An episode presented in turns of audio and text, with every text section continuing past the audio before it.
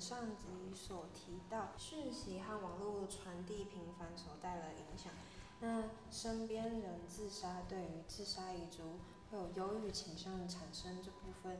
想问一般，嗯，可能会出现什么样的情况？是过去有很多的这种研究呢，都是显示说，这个自杀死亡的人呢，他周围的亲友，他的自杀的几率相对其他一般人呢，也会高出很多倍。那这个大多数自杀死亡的亲友，他们在呃哀悼的这个期间呢，除了情绪上面当然明显的会受到影响，比方说他会比较容易忧郁啊、悲痛啊、失落等等的这种负面情绪。那另外也有研究指出，他们甚至会出现一些生理上面的疼痛，比方说可能会更容易出现头痛啊、肩背痛等等的这种生理的情形。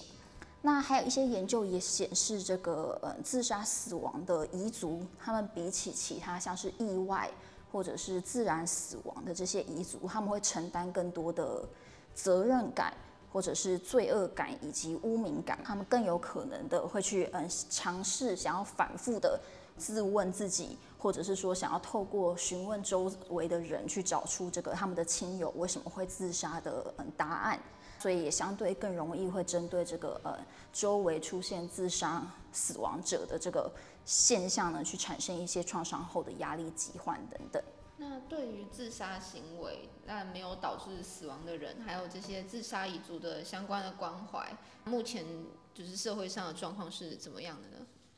就台湾来说，目前台湾的这个自杀防治策略当中呢，是有一个指标性策略。所以在这个策略当下呢，它的主要的对象是一些自我伤害、自杀企图者，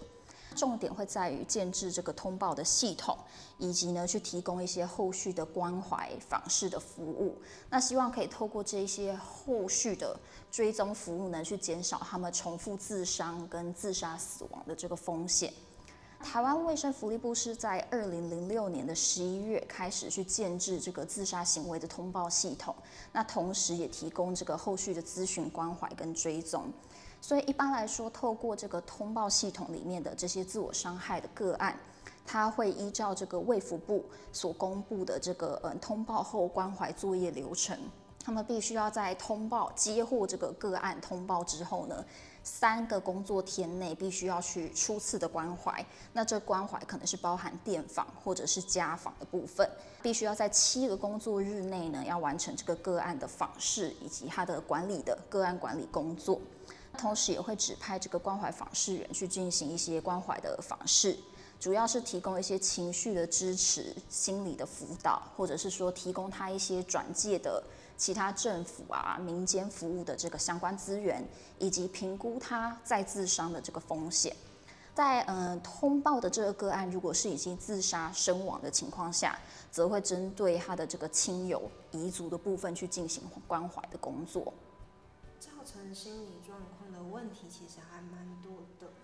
那我们在遇到困难时，老师这边有比较建议的调节情绪的方式吗？是在嗯近年来，其实也有国外的学者，他们是针对这个心理学的理论，然后来发展出一个简短的心理介入。那这个简短心理介入呢，是一个相对简单的一个小小的工具，叫做一个自助技巧清单。这个工具它原则上是嗯基于这个理论，它被认为可以去执行一个行为改变的这个意图。所以他们希望可以透过这个工具去改变自我伤害的这个行为，降低嗯重复自伤啊，或是自杀死亡的这个现象。在台湾目前这个国立台湾大学的研究团队也透过访谈，他们访谈了数十位这个来自精神科门诊跟病房的自我伤害的病患，去了解他们在嗯过去的一些自我伤害的经验，以及他们怎么样因应。这个自我伤害这个方式，来发展出一个中文版本的自助技巧清单。在这些危机的因应模式当中，他们整理了这个自我伤害病患经常会采用的一些非自我伤害的因应方式，主要包含了像是转移注意力，去做一些其他的事情，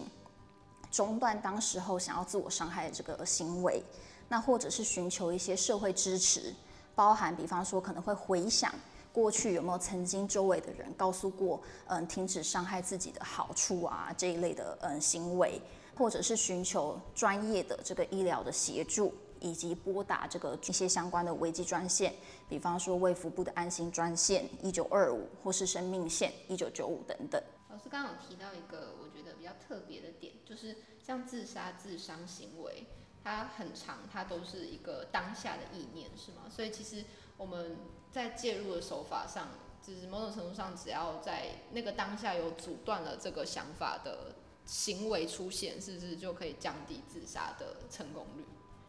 是这个呃，这个跟我们刚刚前面的问题讲到，在阻止这个方法的可进性，就是一个很明显的关系。主要就是我们希望可以透过降低他们取得这个工具的便利性，那希望可以提高困难度，提高困难度这件事情就可以延迟他们这个行为的发生。所以如果有些人，自杀呢，他可能是一时的冲动。那当他被跳过了这个冲动，他可能就会寻求其他的因应方式去应对这个危机。那目前就是针对台湾政府还有社会上的不同机构，那针对自杀还有什么样的不同的防范措施吗？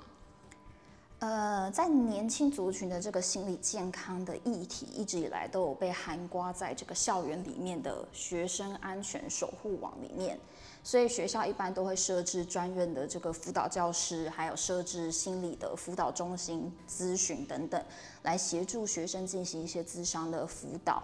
那在今年二零二三年的这个八月，卫生福利部的心理健康司呢，它也嗯正式上路这个补助年轻族群心理健康支持方案。那这个方案它的主要精神就是希望可以把心理协助这件事情的这个阶段往前拉。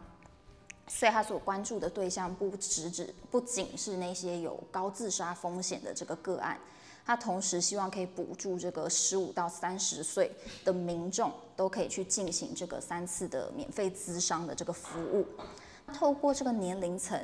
的整体呢，去涵盖了这些年轻的族群，那同时也包含更广义的离开了学校之后的这些社会的新鲜人。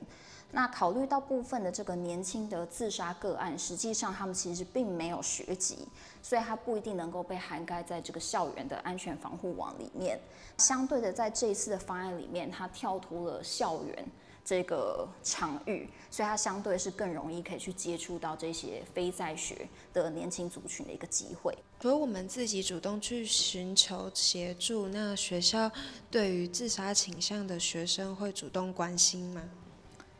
呃，现阶段学校一般都会针对教师，那甚至有些学校会鼓励学生也可以参与，他们会办理一些自杀的防治教育，那包含像自杀守门人的这个相关训练，那所以主要就是一问二应三转介，那在问的部分，它主要就是提倡这个主动关怀，所以呢，它考量到自杀行为是一个从想法到行动的一个渐进的一个过程。所以在行为出现之前呢，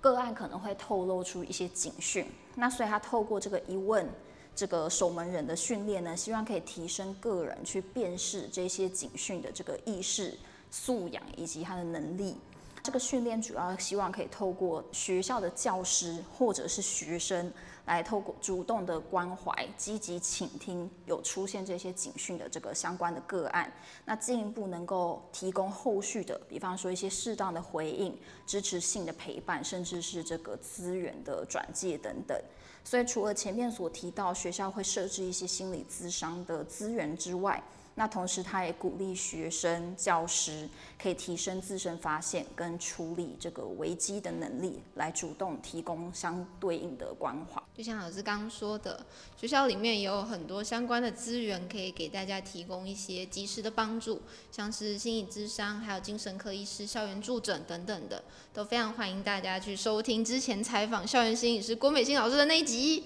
它里面有非常多。跟校园心理，跟针对中国医药内部，里面有很多不一样的活动可以参加。那目前学校健康中心还有一个向日葵志工队，那他们的 IG 上面不时也会更新一些资讯和活动，大家有兴趣也可以去关注哦。在《见树又见林》这本书写道，体系规范了人们的选择，形塑了人们走向的阻力最小的路。自杀自伤者也是选择，对他们而言。阻力最小的那条路。体系的改变需要经历很长时间的变革，还有很多人的努力。那在这个大环境变得更加多元、更加包容以前，将自杀和自我伤害这样的行为从阻力最小的路移除，就是最重要的课题之一。努力让这个社会能够接住每一份不幸，也是我们需要一直持续努力的目标。今天很感谢千羽老师来跟我们一起讨论自杀这个非常值得重视的公卫议题。那今天的节目到这里告一个段落，感谢大家的收听，我是银秀，我是逸轩，我们下次见。